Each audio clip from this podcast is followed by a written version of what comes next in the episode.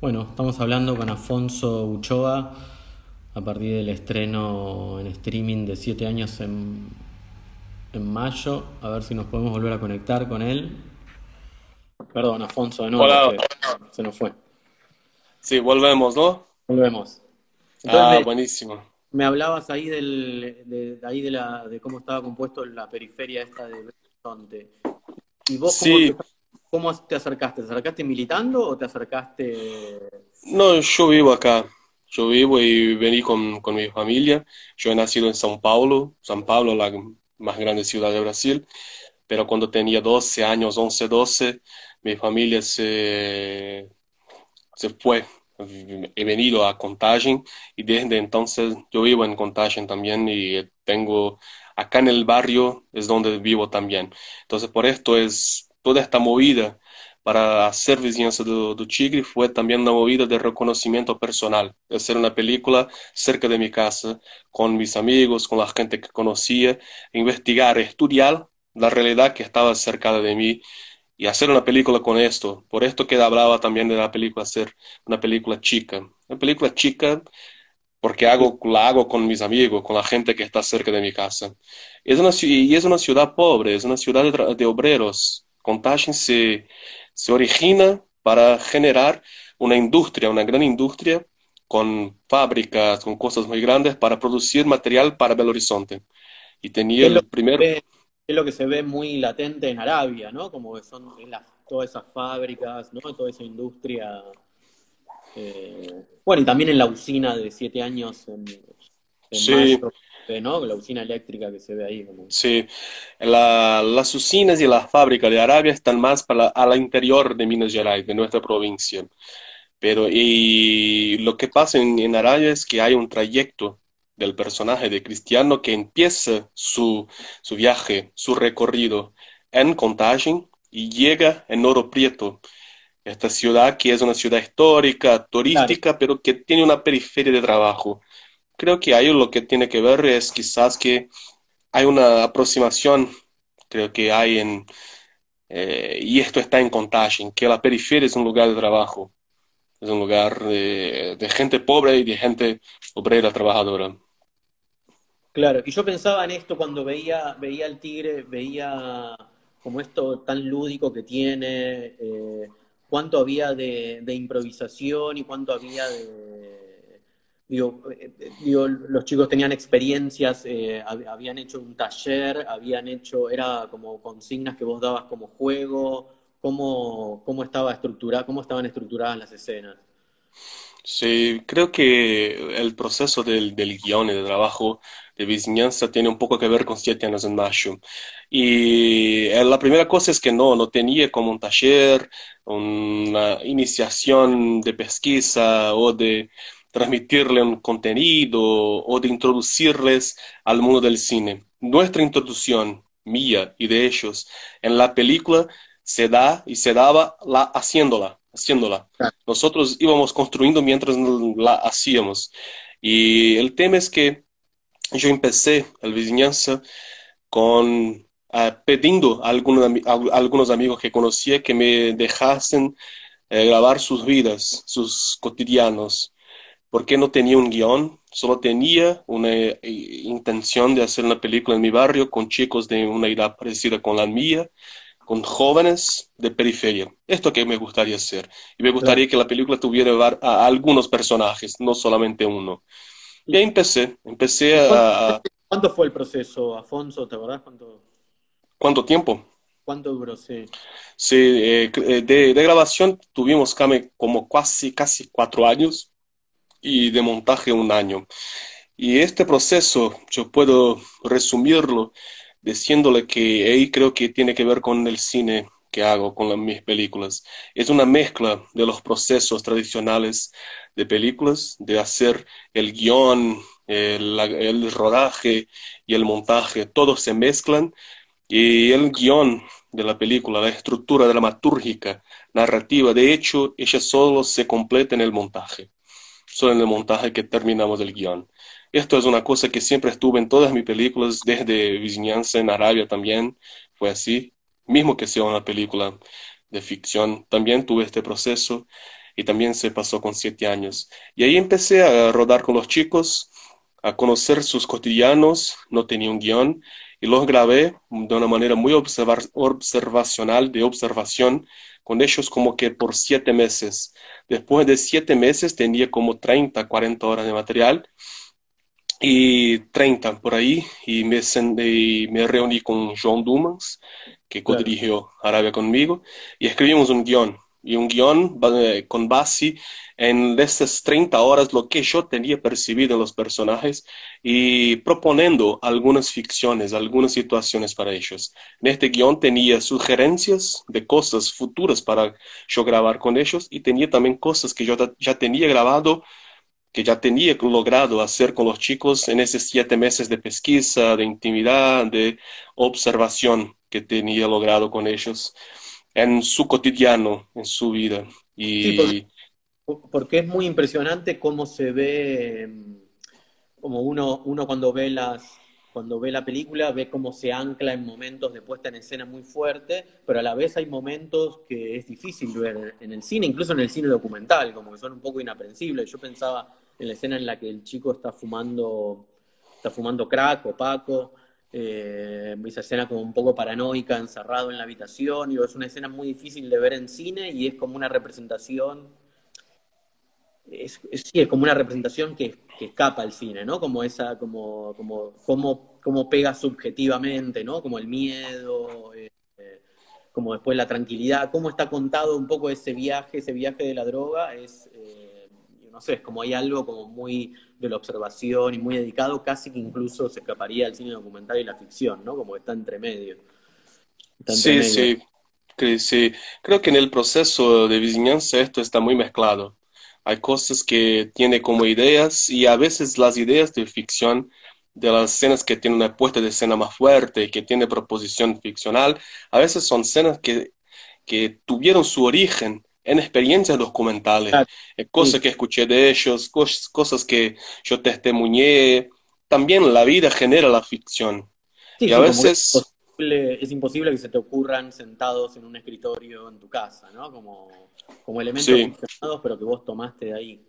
Y yo pensaba, para, para antes de hablar de siete años en, mayo, como para repasar un poco Arabia, ¿cómo fue el salto de, del Tigre a Arabia, que es... Eh, bueno, es una película que según, y por el título y por lo que dice, tiene como la, base en un cuento de Joyce, ¿no? Como en un cuento que está...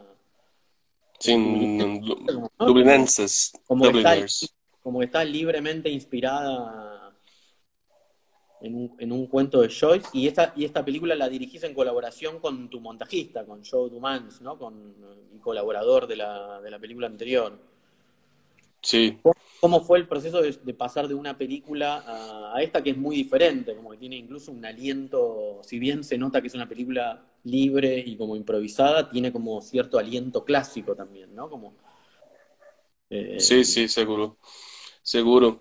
Eh, no sé, eh, Arabia se, tiene su inicio en nuestro diálogo creativo de mí y Juan, cuando estábamos nos conociendo, siendo más amigos, colaborando en nuestros proyectos y él también colaborando en Vizinhanza. Y ahí tuvimos la idea de hacer una película juntos. Escribimos un guion, submitimos al fondo de nuestra provincia y este guion fue aprobado. Pero mientras esto estaba en el proceso de vizinhanza, que es un proceso muy largo, y la dejamos la peli ahí, déjala ahí, que vamos a retomarla en el futuro, y terminamos la experiencia de vizinhanza, pero trabajar en vizinhanza he cambiado toda nuestra cabeza y cuando volvimos al guion que, que teníamos escrito, para nosotros fue como, ¿qué? Esta película no sé si tiene algo que ver con nosotros más. Y una cosa que nuestro trabajo en vizinhanza nos tenía dado muchas ganas de hacer juntos era de poder trabajar con Aristides, con Juninho, el actor principal de Vizinhanza, en, un, en un registro un poco más documental, ficcional teníamos ganas, porque para nosotros era muy claro que en Vizinhanza ya se podría ver el talento de él, su capacidad de actuación. Y ahí tuvimos ganas de hacer una cosa con este chico y decir, pero mira, acá en esta película él tiene que hacer su papel, pero este, este chico es increíble. Él puede hacer un otro personaje, él puede ser un actor principal de una peli de ficción. Y cuando volvimos a nuestro guion, nosotros ya no nos reconocíamos tanto en lo que teníamos escrito y empezamos entonces, lo que vamos a hacer, vamos a cambiarlo, pero no sabíamos para dónde conducir el nuevo guion y tuvimos una idea loca que, que fue, bien, vamos a hacer un corto antes de este largo y ahí nosotros volvemos, trabajamos juntos, trabajamos un poco con Aristides, vamos a ver alguna cosa, vamos a empezar de alguna manera, vamos a hacer un cortito antes de hacer nuestro largo que no sabemos cuál, va cuál podrá ser. cuando... poner antes de, sí. y ahí tuvimos la idea de hacer este corto, que sería una adaptación del, del cuento de James Joyce, Araby, para la realidad de Oro Preto, de la ciudad de Oro Preto.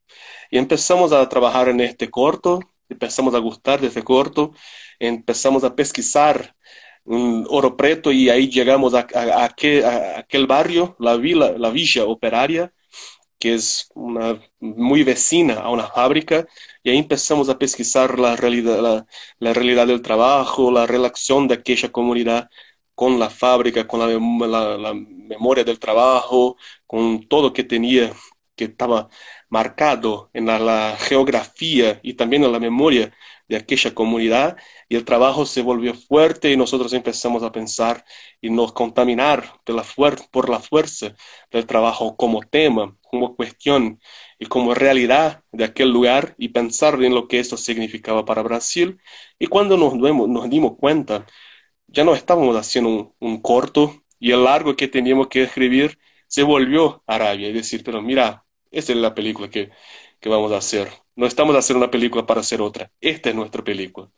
Y ahí empezamos a trabajar y bien, y seguimos por tres años. La rodamos en tres años distintos. Y las tres películas tienen algo, porque el tigre arranca eh, con, el, eh, con el protagonista leyendo una carta. Como en las tres películas está esta idea un poco de cómo la gente cuenta su vida y algo del aliento épico que aparece, eh, lo revelador que resulta escuchar a alguien contando su vida, ¿no? Como algo tan simple, podría ser cualquiera. Lo que pasa es que encima la vida del protagonista de, del Tigre y de Siete Años en Mayo es, con experiencias eh, extraordinarias y, algo trágicas, pero digo, podría ser cualquiera. Digo, ¿cómo fue el trabajo en el caso de Arabia?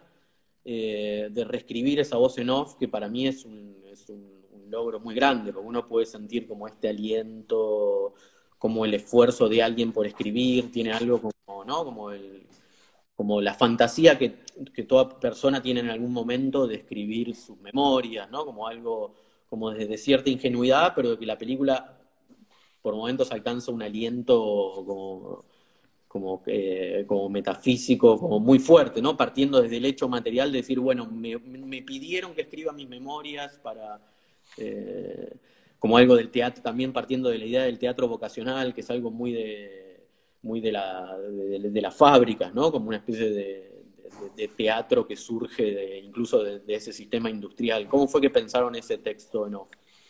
Sí, perfecto. Tienes razón cuando dice también que hay cosas, esto es una cosa que pasa por las tres películas. La palabra, la fuerza de la palabra como un depositario de la vida y de la memoria de los pobres también, de los excluidos. Y en Arabia creo que las tres películas, como yo, yo estoy en las tres películas, creo que tiene que ver con mi pasión por la, por la literatura. Yo empecé a escribir y cuando era más joven también escribía alguna poesía y siempre fui muy aficionado y, atraído por la literatura. Creo que esto se deja marcas en mi trabajo. Y esta pasión por la literatura también es una cosa que Joan tiene. Y creo que esto fue una cosa que tuvimos en común y que nos ayudó a hacer Arabia. Y ahí en este momento, para nosotros, siempre fue una película para postear, para presentar la grandeza de la vida común y nosotros queríamos hacerlo esto a través de la, tras la palabra. La palabra sería el medio para que nosotros pudiéramos comprender y, entender y sentir la grandeza de una vida común.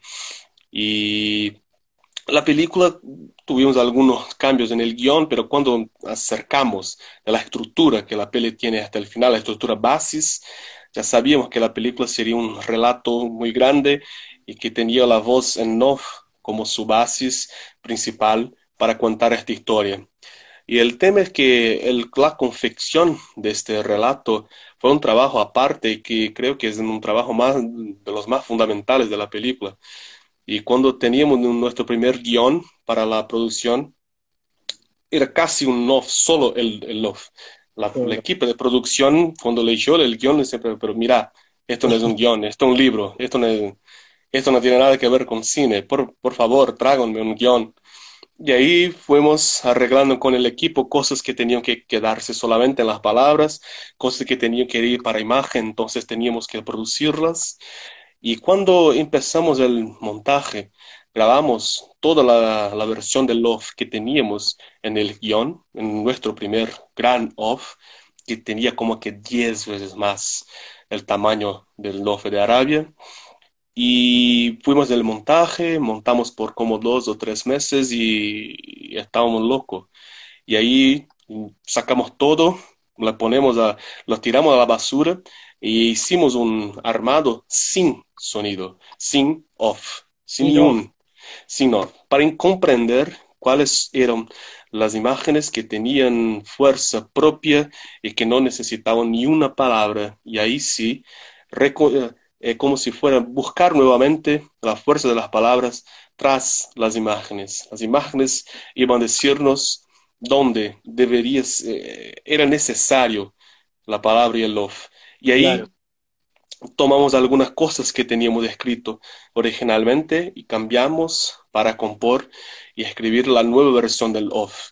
Y ahí lo escribimos nuevamente, lo grabamos y en este proceso de grabar hicimos muchos cambios, porque a veces el actor, nosotros no, nos dábamos cuenta de que a veces las palabras que elegíamos no eran tan buenas, no tenía mucho que ver con el actor, no era natural el encuentro de nuestras palabras con la voz, con la manera de hablar del actor, entonces cambiábamos en el estudio cuando estábamos grabando y ahí también nosotros nos grabamos como que fueran unas tres veces más, tres nuevas versiones del off, hasta que volvimos al montaje y ahí también en el montaje sacamos algunas cosas, hicimos nuevas edición, ediciones. Entonces es un proceso larguísimo y un proceso de depuración, de buscar la precisión de la palabra, dónde la palabra tenía que ser necesaria y dónde la imagen la tornaría desnecesaria, no necesaria. Eso es muy loco, porque uno a veces tiene, cree que con el cine puede hacer las cosas diferentes, como formalmente diferentes, haciendo las películas como se hacen normalmente en la industria. Y es muy fuerte cuando uno se da cuenta de que, bueno, para hacer las cosas formalmente diferentes, el procedimiento tiene que ser diferente. Como no puede ser la lógica de uno escribir un guion. Perfecto. Pensar como recursos formales para enrarecer una película, sino que, que la forma de hacer la película es la que va dictando un poco la, la forma final estética, ¿no? Sí, eh, perfecto, Hernán. Creo que tiene, esto es una cosa que me, me mueve muy, muy fuertemente. Sabes, creo que eh, para que la, imagen, para que las películas sean diferentes, los métodos, los procesos de confeccionarlas tienen que ser diferentes, distintos también, porque no se puede hacer películas con más vida, con más experimentalismo, con más proximidad, con una estructura totalmente industrial y con un proceso de ah, grabar en cuatro semanas, con un equipo de 40 personas, con un camión de luz y de equipo de equipamientos maquínicos. Yo, no sé, esto, esto hace un, un, tipo de películas que pueden ser muy buenas también, pero para hacer otros tipos de películas tiene que tener otros procesos también. ¿Y, ¿Y cuánto duró el proceso esto de montaje tan largo de final de Arabia? Sí, Arabia tuvimos como que casi un año, casi todo un año, como que nueve, diez meses de montaje. A veces teníamos algunas pausas, hicimos algunos paros y eh, nos quedábamos como una semana sin, trabajar. A veces también hacíamos como que un mes, cuatro semanas, uh, todos los días, ocho, diez horas por día. Pero pensando todo el tiempo y con algunos, algunas interrupciones como que 10 meses del, trabajo. Y siempre laburando, siempre trabajando, siempre volviendo a lo que teníamos anterior y sin miedo, sin miedo de, de, perder y de quitar cosas. Y esto es una cosa que... sí, como sacrificar es, difícil. A veces no, no hay gente que ni siempre se logra. Hay gente que tiene mucho, es difícil. Sí, sí, sí. Sí, yo a veces trabajo como montajista, es como, como el, la dificultad más grande es como muchas veces uno se aferra a las ideas que tenía de lo que quería contar y lo que realmente cuentan las imágenes, como que es, como que claro, el problema que uno se enfrenta cuando hace películas es los mismos problemas con los que uno se, se enfrenta en la realidad, como la falsa conciencia que tenemos a veces de lo que está pasando, de lo que realmente pasa y lo que creemos que pasa, ¿viste? Vos de repente ves este plano, me costó un montón filmarlo, y yo quiero que cuente esto y esto, pero después, no, vos lo ves ahí, no, no, no, no, no está sucediendo. Sí, esto se pasa. Yo también trabajo como montajista y es siempre una lucha esta cosa de decidir que a veces algunas cosas se tiene que perder. Y nosotros lo, lo, que es bueno conmigo y con Joan es que no tenemos este miedo. Si, si tiene que perder y si la peli va a quedarse mejor, ya está, no hay problema. Claro, yo cuando hablábamos con Jero ahí en la introducción pensaba en esto cuando vi la primera, que no era una primera versión, ya era como un armado bastante cerca del final, que fuimos con Reckman ahí a, ver, a ver el armado, y yo pregunté, bueno, pero ya hablando de Siete años en mayo, ¿no? La película que estamos presentando, eh, como eh, digo, era una película, ya estaba bastante cerca del, montaje final y yo lo primero que pregunté, le decía a Jero, era, bueno, dura 40 minutos, pero la idea es seguir filmando, ¿no? Uno acostumbrado a ver películas muchas veces en proceso. Bueno, y todos me decían, no, pero ¿por qué? No, queremos que la película es esto. Y cuando vi ese, ese, ese armado, tuve la certeza de, no, claro, la, la, duración tiene que ser esa de la película, ¿no? Como que, como que parte del riesgo formal de la película y de su síntesis, que lo, lo virtuoso que tiene, ¿no? De la síntesis que logra, es esa, duración un poco eh, deforme para los cánones de, distribución habituales del cine, ¿no? Sí, seguramente.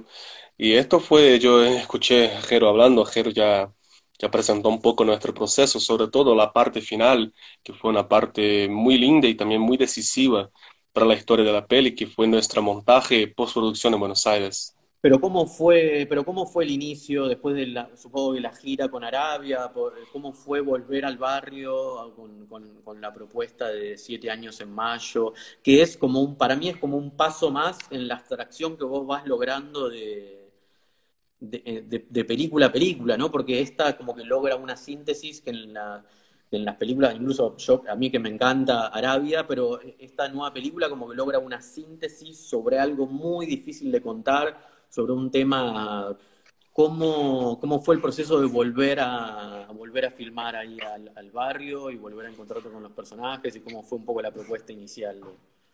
Sí, eh, de hecho hasta la idea de la película ya estaba conmigo hace mucho tiempo y yo intenté empezarla por primera vez en 2012, cuando estaba todavía en el proceso de vizinhanza.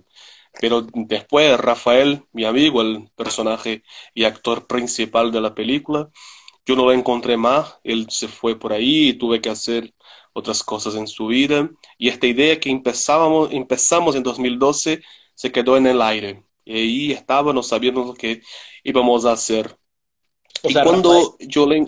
Rafael ya te había contado el episodio este de su vida. De, sí, sí, sí, sí, sí. Explicar que yo soy amigo de Rafael desde 2005. Él vive cerca de mi casa, como que dos, dos calles. Es muy cerquita y lo conozco desde 2005 y cuando escuché lo que se tenía pasado con él fue algunos amigos que me contaron porque yo no, no podría ver más en el barrio, yo no sabía lo que tenía pasado y la gente me empezó a contar estas historias y cosas locas de que él tenía sido pateado por la policía y torturado y yo no sabía si era verdad o no, porque la gente cuenta muchas cosas y no sabía lo que tenía pasado. Y como que por ahí, cerca de 2012, lo encontré nuevamente y él me dice que sí era verdad y me contó todo lo que tenía pasado con él. Y para mí fue un shock, fue una cosa terrible de escuchar y porque sí, sabemos que es que se pasa, que es real, que es una cosa que está aconteciendo, que se pasa en Brasil todo el momento y no solamente en Brasil, pero cuando tienes el relato de alguien próximo a, a, vos, de un amigo, la cosa se vuelve demasiado real y fue para mí muy trágico, muy difícil escuchar, pero en este momento Y unos días después tuve la idea de hacer una película y con un intento muy, muy simple, casi como utópico. Es una historia tan tremenda que tiene que ser escuchada, que la gente que no puede vivir en las sombras, que no puede vivir en la oscuridad. Es una historia importante, es fuerte. Eh, esto tiene que ser, que tenemos que pasarlo adelante. Y ahí pregunté a Rafael si tenía ganas de hacer una película con esta historia, con su historia. Y él me dice que sí. Y empezamos, hicimos como que una pequeña prueba en 2012, pero fue solamente una prueba, un día de grabación con un amigo de él también. Él no estaba en un tan buen momento de su vida, estaba un poquito mal, no tenía ganas de volver a casa. Y luego después él se volvió a la calle y fue para São Paulo. Ni siquiera sé que, eh, sé que quedó en Belo Horizonte o en Contagem. Y él solo lo, lo encontró. Que es parte de lo que se cuenta en el relato. Sí, sí. En la película. Sí. Aquel, aquel momento en que él está por, no sabe si vuelve, no sabe si, si, si queda, eh, yo lo encontré por ahí. Y, y ahí nosotros tuvimos esta idea y ella se quedó por ahí al aire hasta 2015, 2016. Y ya tenía empezado el proceso de Arabia y ahí Rafael volvió al barrio, lo encontré nuevamente, empezamos a charlar y tomar birras y convivir nuevamente y le pregunté, Rafael, ¿recuerdas de aquella película? ¿Tienes ganas de hacerla nuevamente? Él me dice, sí, sí, sí, quiero. Y ahí someterla a un proyecto, una cosita muy chiquita, como si fuera un pre-guión, un guion de estudio, lo envié a un fondo de mi ciudad, de Contagem, y ahí saqué una plata muy chiquita para hacerla como que como que 3, 4, 3, 4 mil dólares. Y el, todo lo que tenía para hacer la producción, el, el rodaje, fue esta, esta plata. Y ahí arreglé la primera, eh, terminé Arabia, cuando Arabia se estrena en Rotterdam en enero de 2017. Y ahí fui tuve éxito, eh, el proyecto fue aprobado por el fondo de mi ciudad y arreglé para 2017 también el, eh, el rodaje de la película. Y hice la primera parte del rodaje, pero hice con algunas ideas diferentes. La película, en mi primera idea, era distinta que se quedó al final. Y la grabé en 2017. Empecé el montaje con João 2017 para 2018 y en 2018 tuve seguridad que la película no estaba buena porque tenía cometido algunos errores, que esta versión no me contemplaba, no me parecía la mejor para la película y que tenía que volver a rodar nuevamente. Y ahí saqué alguna plata propia para hacer nueva, un, nuevo momento de rodaje en 2018. Y después empecé el montaje con João y en el final de 2018 vamos a la Argentina, yo, João, Camilo, la productora, con Jero y Vicky, a terminar el montaje y hacer la postproducción, que la terminamos en enero de 2019. Entonces es, un, es una película chica, pero el proceso también es largo. También es largo. Eh, me gusta esto que decís de, mm, yo siempre digo como una frase de Paul Valéry, que es como toda cosa lograda representa también una cosa frustrada, ¿no? Como la idea de que a veces uno tiene, tiene, está como esa fantasía de poder del cine, de que a uno se le ocurren ideas y que tiene que ir y ser eficaz y realizarlas, y que en realidad es parte de un proceso en el que uno se equivoca, tiene que ver qué es lo que pasa cuando llega al lugar y las personas y reformular ahí, ¿no? Como, como, que, como que el problema un poco del, del cine industrial es no tener ese margen en el que uno dice, che, mm, acá me equivoqué, puedo probar esto, puedo probar lo otro. Perfectamente sobre todo en un tema tan delicado como este, que es, bueno, cómo se representa una situación así, una situación de tortura, cómo se representa, cómo se ordena o cómo se logra la abstracción de, algo casi inaprensible, como que es la experiencia de una persona con la tortura por parte de la policía, digo que es un tema atravesado por la indignación, las emociones, cómo, digo, lo más, ahora que la volví a ver, después que vimos ese armado, la, la vi en Mar del Plata, que por suerte la pude ver ahí en pantalla grande y me encantó verla ahí terminada y después la volví a ver ahora, pero decía como lo más maravilloso que tiene la película es es haber logrado como esa especie de abstracción que no suena ni afectada ni demasiado abstracta, pero claramente está ordenada de un relato tremendo, ¿no? De algo que, está atravesado por el dolor y las emociones, eh, y, que sin, y, que sin embargo uno alcanza la emoción desde, ¿no? desde el orden. ¿Cómo fue? Yo pensaba cuando, cuando la volví a ver, ¿cómo fue el trabajo con Rafael de, de, ordenar, de ordenar ese texto que está contado aparte en un único un único plano que divide la película, ¿no? Como es como el centro, el núcleo de la película. ¿Cómo fue ordenar ese texto? Sí, fue un trabajo tremendo y creo que ese trabajo fue el corazón del trabajo que hicimos junto para esta película. En el comienzo, en el primer momento de, de, rodaje en 2017, empezamos y yo lo, lo dejé muy libre y le dije, Rafael, hable, Habla de tu historia, es tu vida, sabes cómo contarla. Pero grabamos como que uno, uno y medio, dos días así, pero no me gustó porque estaba para mí demasiado documental, pero tradicionalmente documental, y esto no estaba dando, esto no, no, no, no, había traído la importancia y la fuerza de la historia, parecía que cualquiera podría haber vivido y pasado por esto. Y ahí senté con él y le pregunté si a él le molestaba que hiciéramos como si fuera una lista de cosas y hiciéramos como si fuera una selección de su vida y decir, Rafael, yo sé, escuché, sabemos lo que pasaste, son muchas, muchas cosas importantes y tremendas, historias absurdas y maravillosas, pero no es todo que me interesa. ¿Tienes problema que nosotros sacásemos alguna cosa para poner solo algunas de ellas en, la película? Él me dice que no. Y le, pregunté, ¿y si para vos nosotros poniésemos como una lista solo las cosas que me interesan y que de tu historia son fuertes y yo creo que también son fuertes para vos. ¿Te molesta que nos pongamos, lo pongamos en una lista? Él dice que no, para él inclusive dice que era bueno porque le ayudaría a rememorarse. Y ahí se, se pareció para él como si estuviera también trabajando como actor. Yo, yo sentí en él un orgullo. Claro. Sí, para poner, ponga, ponga en la lista que esto va a ser bueno para mí también. Y ahí empezamos entonces a hacer las grabaciones con él, contando su vida a través de una lista de cosas que arreglamos juntos. Y en esta lista, en esta selección, algunas cosas que él tenía vivido no estaban sacadas, no, no, no harían parte, y, alguno, y, en algún momento haríamos como saltos, iríamos sacar momentos, años, pasajes enteras para hacer una versión más, más achicada, más precisa de su vida.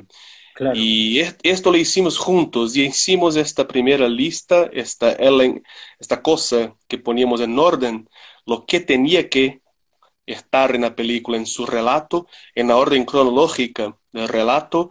Y yo ponía también algunas cosas como datos del lugar, de fecha, de nombre de persona, para que él no se olvidaban jamás, porque para mí eran nombres que eran importantes. Y le dije, esto quiero que que, digas, esto quiero que cuentes, pero las palabras, las exactas palabras para contar esto es de vos. Tengas la libertad de crear, porque esto es, tu memoria, esta es tu, su vida. Y esto tú puedes decir mejor que nadie para la gente lo que pasó. Y lo que se pasó fue que grabamos muchas veces y en este momento, mientras ah, hacíamos la, la, repetición, nosotros íbamos a definiendo el texto, porque yo eh, interfería y le decía que sí, esto está bien, esto no está bien, esto diga de una manera, esto diga de otra manera, íbamos nosotros, mientras repetíamos, eh, acertando, arreglando, tornando, eh, encontrando el texto, y también yo iba trabajando, iba trabajando con él la dirección, la dirección de actor, la dirección de la mirada, la postura corporal, el tono de la voz, el ritmo del relato, la energía del relato, la respiración, el tiempo del relato también. Y es por esto que grabamos como que 50 veces el relato. Y, esa, y la toma que quedó finalmente, que es una toma que, desde la, es una, fue una única jornada, fue, ¿cómo sí, fue? Sí, fue un, un, take único, es un único take que tiene aquella duración, que fue en, eh, este fue en el segundo día de la segunda parte del rodaje en 2018. En este segundo día grabamos como 10 takes, 10 diez veces el relato y la que utilizamos es la octava. La octava. Claro. Porque es realmente increíble verlo en una, en una única toma, por momentos incluso alcanza la emoción, ¿no? Como todo ese trabajo de concentración. Yo cuando lo, cuando lo volví a ver me acordaba, hay una película de Bresson que se llama La Femme, la Femme Douce, no sé si viste en un momento, una de las, como la coprotagonistas agarra, van a ver una obra de Shakespeare y agarra un libro y lee como un fragmento de Shakespeare, de Hamlet, que es eh, una indicación a los actores cuando se representa esa obra dentro de la obra, ¿no? Y, y, la indicación dice algo así como, como tenés que hacer lo mínimo con el cuerpo para que cuando llegue el torbellino de emoción vos lo puedas hacer fluir. ¿no? Y lo puedas como controlar. Y la sensación que me dio cuando lo veía y que cuenta esto tan terrible es que, es que eso, ¿no? Como que la indicación sobre el cuerpo y el trabajo que a él le debe haber dado tanta satisfacción, esto que decís vos, que es también algo que uno puede ver en las películas de Pedro Costa, ¿no? Como la idea de que el trabajo actoral es a la, es a la, vez algo que permite canalizar la emoción de forma eh, muy fuerte y que produce, no, no diría sanación, porque sería como darle como, como virtudes terapéuticas, pero sí hay algo del trabajo, ¿no? Como decir, del trabajo que permite aprender a controlar la emoción y aprender a contar eso que es importante ser transmitido de, la, de forma contundente, ¿no? Sí, perfecto, perfecto. Estoy totalmente de acuerdo con vos.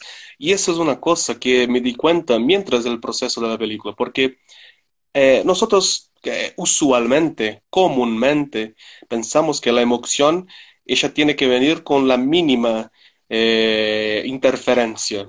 Que si, que si nadie interfiere, si no, no tenemos ninguna mediación, ahí sí la emoción viene. Y lo que percibí en en la película es que sí, viene la emoción, pero viene una emoción.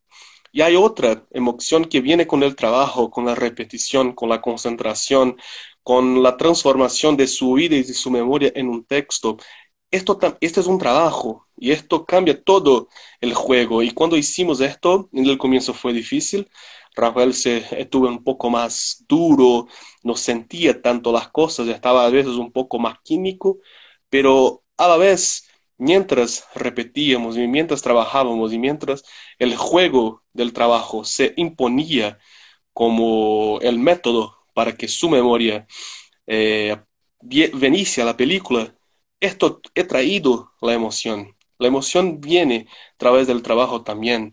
Y esto fue fortísimo para mí, ver que su memoria se convierte en texto y cuando él empieza a sentir el texto de su memoria como de hecho su memoria, ahí sí, la emoción viene y fue fortísimo. Pero el trabajo, sí, para mí es fundamental. Estoy totalmente de acuerdo con vos. El trabajo cataliza la emoción. Y yo me acuerdo que cuando vimos este armado, había algo, me acuerdo que se dio una discusión muy interesante en el montaje. Había una escena de la primera escena, que es una escena como un poco más, como no lúdica, pero sí que tiende como a la... Es, tiene un comienzo lúdico, pero que, tiene como la idea de como de simulación, ¿no? Como decir, bueno, vamos a simular, a simular eh, esta situación, pero actuada por, por, los amigos del barrio, por decirlo de alguna manera. Eh, y me acuerdo que en la, en la, versión que vimos de montaje ellos se, se presentaban a cámara como con las linternas y decían su nombre, eh, y me acuerdo que a mí me había gustado y me acuerdo que lo, vimos con Martín Resman y Resman tenía un reparo, me decía que le parecía que era eh, muy de registro presentativo, ¿no? Como este, este tipo de películas que muestran el dispositivo y muestran las cartas sobre la mesa quizás demasiado rápido. Y hoy cuando la volví a ver eh, y cuando la vi en Mar del Plata me di cuenta que tenía razón un poco sobre eso, que ustedes como hicieron, hicieron muy bien en tomar ese guante, porque hay algo de eso cuando uno vuelve a ver esa, esa, esa simulación sin, sin develar el dispositivo resuena como en esta idea de, bueno, pero quizás algunos de estos policías que, que, torturan ahí pueden salir del barrio incluso, ¿no? Como están gozando con la situación de la, de la tortura, esta especie de juego de rol del, del amo y el esclavo, ¿no? Como que como que arranca como un juego y en un momento no se vuelve verdad o pretende ser verdad al punto de una película de, de Meireles que vos decías, pero sí hay algo que, resuena un poco más, ¿no? Como, como, como es un poco extraño y empieza la película y uno dice, ¿qué es esto? ¿Qué es, qué es lo que está pasando? Como que, como que recién lo termina de entender cuando, cuando entra la, como esta segunda parte eh, que tiene que ver con el relato y cómo se ordena el relato de un hecho tan terrible.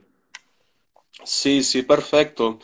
Eh, tienes razón y esto fue una, una, charla muy importante y me recuerdo ahora cuando hablaste con Jero en el comienzo, en primer lugar, la definición de la presencia de esta escena en el armado fue muy importante y fue una cosa que la tuvimos en Buenos Aires, en la parte final del montaje. Y cuando, porque teníamos una versión que era más chica de la película y no teníamos lugar para esta escena de la reconstrucción. Y no tenía porque cuando empecé a hacer la película me tenía ganas y mi proyecto inicial era terminar la peli con esta escena. Y mientras el proceso de rodaje, también del montaje, me di cuenta de que no, que estaba equivocado, que esto es un, era, era un error, porque no tenía que ver con Rafael porque mi, mi, idea era hacer de esta escena como si fuera una pesadilla, de que Rafael siempre estaba volviendo a esta historia, siempre volviendo a este acontecimiento, mismo cuando estaba cercado de sus amigos, con la gente del barrio, con los chicos como él. Y a la verdad me di cuenta que esto no es Rafael. La relación que él tiene con el acontecimiento no es una cosa que está siempre, siempre, o una pesadilla que no, no le deja libre es de otra orden, ¿comprendes? Y ahí esto me hice sacar la peli del armado, buscar otra forma de cerrar la peli y cuando fuimos a Buenos Aires, esta escena estaba fuera del armado. Pero no gustaba la escena y cuando la mostramos nuevamente a Jero y Vicky, le gustaron un montón. Y ahí ellos, Vicky y Jero, me, me provocaron y dijeron, pero mira, esta escena es muy buena, ¿por qué no está en el armado? Y ahí yo y Sean decimos, pero sí, nosotros nos gustamos muchísimo de esta escena, también no sabemos cómo, porque pensábamos que podría ser al final y no, y no encontramos todavía un lugar que nos parezca 100% cierto para la escena. Y ahí hablamos un poco y llegamos a un acuerdo. ¿Por qué no vamos a intentarlo en el comienzo? Es al contrario de lo que tenías pensado, pero tenemos que ver, tenemos que probar. Y ahí probamos, ponemos en el comienzo y, no, cambió la película totalmente. Claro, cambió totalmente. Y esto, esto pareció muy, muchísimo bueno. Cuando la vimos nuevamente, sí, pero mira, este, esta la película. Está un poco menos precisa, menos seca, menos dura. A veces la estructura se vuelve un poco más anárquica y más fragmentada. Pero este es, eh, es también es honesto con, el proceso de la película. La película también fue eso. Yo le decía a Jero que finalmente dentro de todo lo dentro de todo lo, monstruoso en el buen sentido de la palabra que, tiene que tiene la película em, finalmente alcanza como una como un equilibrio casi aristotélico en tres partes donde son tres registros diferentes eh, no como de como de representar como o darle vueltas a una misma idea, ¿no? Como y finalmente termina con esa escena genial de, del, del, juego del vivo muerto, pero toda la película se centra y sobre todo se centra como en la ética tan fuerte que tiene decir, bueno, acá te vas a tener que sentar, ¿no? Yo me acuerdo que la vi en cine en Mar del Plata y era como el espectador como decir, bueno, te vas a tener que sentar acá y vas a tener que escuchar este relato.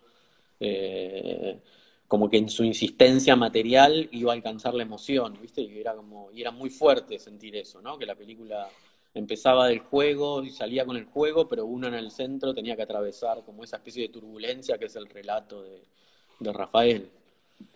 Sí, perfectamente. Y estoy de acuerdo con vos. Y esto fue lo que percibimos cuando, así que ponemos la escena, la vimos el armado todo y nos, nos dimos cuenta que, mira, es otra película se cambió todo. Y no gustó lo que este nuevo armado ha traído. Y ahí me di cuenta que tenía una verdad del proceso de la película, que es justamente lo que estás diciendo, que de hecho en este proceso yo como director intenté por, diversas, de, por las más distintas formas de, de lenguaje dar cuenta de este acontecimiento, que es tan difícil de poner en imagen. Y la película, la historia de la peli, de hecho fue una tentativa constante mía como director de buscar e encontrar la más justa y la más precisa forma de poner en imagen este acontecimiento trágico. Y esto no todavía hasta este momento no estaba tan claro en la película. Y cuando ponemos esta escena de la reconstrucción y la peli tomó esta separación en tres partes como su forma final, ahí que me di cuenta de lo que de, una verdad de la peli que yo no tenía percibido todavía. Y esto lo, lo hicimos en Buenos Aires y como Jero dice, con nuestro trabajo de montaje y la charla con, con vos ahí también. Y me recuerdo también que ahí, cuando esta escena ya estaba en el armado, pero no sabíamos todavía cómo, si la cambiamos o no, tenía como que como que esta decisión sobre este momento en que los chicos se presentaban a la cámara y decían que ellos estaban ahí representando. Y me recuerdo que Martin Rechner fue muy claro y muy preciso a decir que no, esto es como para él, para él era como si fuera redundante, que la, la escena por sí ya estaba diciendo eso. Claro. ¿Y, cómo fue, Afonso, para ir cerrando? Em, ¿Cómo fue la... En, en, Mar del Plata estabas con Rafael, fuiste a presentar la película. Sí. ¿Cómo fue me imagino que con todo lo que está pasando ahora, ¿cómo es la repercusión de la gente? Uno muchas veces cuando produce independiente se debate entre, bueno, el arte no, no sé si tiene una función específica, pero a la vez tampoco está de acuerdo con la idea del arte por el arte. Eh, entonces, y hoy cuando volví a ver la película decía, bueno, claro, el, el arte en este caso, en el caso de tu película, ordena algo que si no es un caos de información de las redes sociales, y uno, no y uno recibe información por un lado, información por el otro, eh, y no termina como de, sí, como no termina de, hacer carne en, la experiencia de ninguna persona, y, un, y, un, poco eso es lo que sucede con la película. ¿Cómo, con tu película, cómo fue eh, la recepción y viajar con Rafael a mostrar la película? Eh, ¿Cómo fue esa experiencia? Sí. la, la recepción de la peli fue, fue tremenda, mucho más, como Jero dice, no, no esperábamos eso. Cuando hicimos una película de 42 minutos, era un riesgo, yo no sabía lo que iba a pasar, pero nosotros estábamos muy seguros de que era lo mejor para la película y que la peli era esa. Y si la gente la va a querer o no, no es una cosa que, podemos, que podamos controlar. Y para nuestra sorpresa, la peli tuvo un éxito en festivales y fue muy bien eh, el recorrido es tremendo, se está por toda parte y fue tremendo la, parte de los festivales. Y uno de los festivales más especiales fue Mar del Plata porque Rafael fue con nosotros y fue su primer viaje internacional y conocer a Argentina, que es un país cerca de Brasil, que tiene tantas cosas que nos llegan aquí como película, música, fútbol, televisión. Entonces para él tenía muchas ganas de ir Argentina también y fue tremendo para él presentar su película y la película que tiene su vida como basis en un gran festival internacional. Fue tremendo para él, fue una gran experiencia. Quedóse también, se quedó un poquito más en Buenos Aires para conocer la, la ciudad también. Entonces, pues, fue tremendo, fue tremendo. ¿Y cómo, y cómo vivís un poco, eh, cómo vivís la situación ahora en Brasil? ¿Cómo, cómo, cómo están las cosas allá, están, digo, vos estás, estás en, cuarentena en este momento. Sí, sí, yo estoy en cuarentena. Eh, nos, nos damos cuenta ahora que solamente mitad de Brasil está en cuarentena. No tenemos, de hecho, una cuarentena o un lockdown totalmente y ampliamente en, en Brasil en este momento. Tenemos como un medio termo que es una mierda porque no se puede controlar el virus con eso. Y tenemos un, un presidente que no tiene partido, es una cosa rarísima, creo que en lugar ni un del mundo se pasa una cosa de esa, y creo que su más fuerte aliado en este momento es el virus. ni siquiera hay un partido que le apoye a Bolsonaro. Pero el virus para él es, tremendo, porque mata a la gente, precipita su proyecto autoritario, ofrece una situación de caos y caótica social, que es lo que él quiere para que pueda convertir y revolver la sociedad brasileña como él desea. Entonces el virus para Bolsonaro hasta el momento no es una cosa tan mala, desafortunadamente. Claro, estamos hoy como que para 35 mil. Al principio parecía que lo hacía tambalear y finalmente, ¿no? Como encontró ahí como el, con la situación la pudo capitalizar, ¿no? Es una locura eso. sí, es una locura. Es una locura, es gravísimo, no sabemos lo que, está, lo que se está pasando en Brasil y el tema es que él tiene relación directa con los 35 mil muertos que tenemos en Brasil. Y la gente no sabe lo que se está pasando de verdad con la pandemia en Brasil, porque los, los números son subnotificados, no tenemos confianza en los números de la pandemia que nos son presentados. El gobernador de mi provincia, que es un apoyador de Bolsonaro, fue electo con él, ya dice en la prensa que no tiene plata para hacer testes y exámenes, entonces es esto, no vamos a hacer exámenes, lo vamos y el comercio tiene que volver. Los empresarios están con los gobernadores y con Bolsonaro todos los días para volver el comercio y la economía. Y ya tenemos 35 muertos y la gente solo habla de volver a la economía y, siquiera si podemos confiar en las informaciones del gobierno. Y el gobierno hace chantaje, blackmailing con, con los números todos los días. Él no no pasa la plata de ayuda a los estados y las ciudades porque dice que solo los estados, solo las provincias y las ciudades que se comprometan a abrir la economía van a recibir ayuda económica. Entonces, solo hay plata para la gente que va a morir. Claro es que hay algo muy, eh, muy terrible de la situación de la pandemia, que es finalmente el ajuste previsional que estaba reclamando un poco el FMI, ¿no? Como, como tiene algo de, ajuste y de la lógica liberal que es, es tremenda, ¿no? Como hay de la naturaleza abriéndose paso. Sí, seguramente. Y acá, porque nosotros estamos en Brasil, una cosa loquísima. No sé si esto se pasa en otro lugar del mundo, que hay como si fuera un otro virus, un virus del neoliberalismo que está por toda parte y que contaminó una buena parte de la población de Brasil, que es gente que no puede comprender y que parece como algo asqueroso o muy sorprendente la idea de que el Estado, de que el gobierno dé plata a la gente para quedarse en casa. Esto es casi inconcebible para la gente. Hay gente que necesita trabajar, necesita ir a la calle, porque no tiene empleo. Y esto no se ve en la prensa, no se ve tan fuertemente, no se ve tan comúnmente, no se ve todos los días la gente diciendo, mira, si el gobierno da plata para la gente quedarse en casa, la gente no va a quedarse en casa.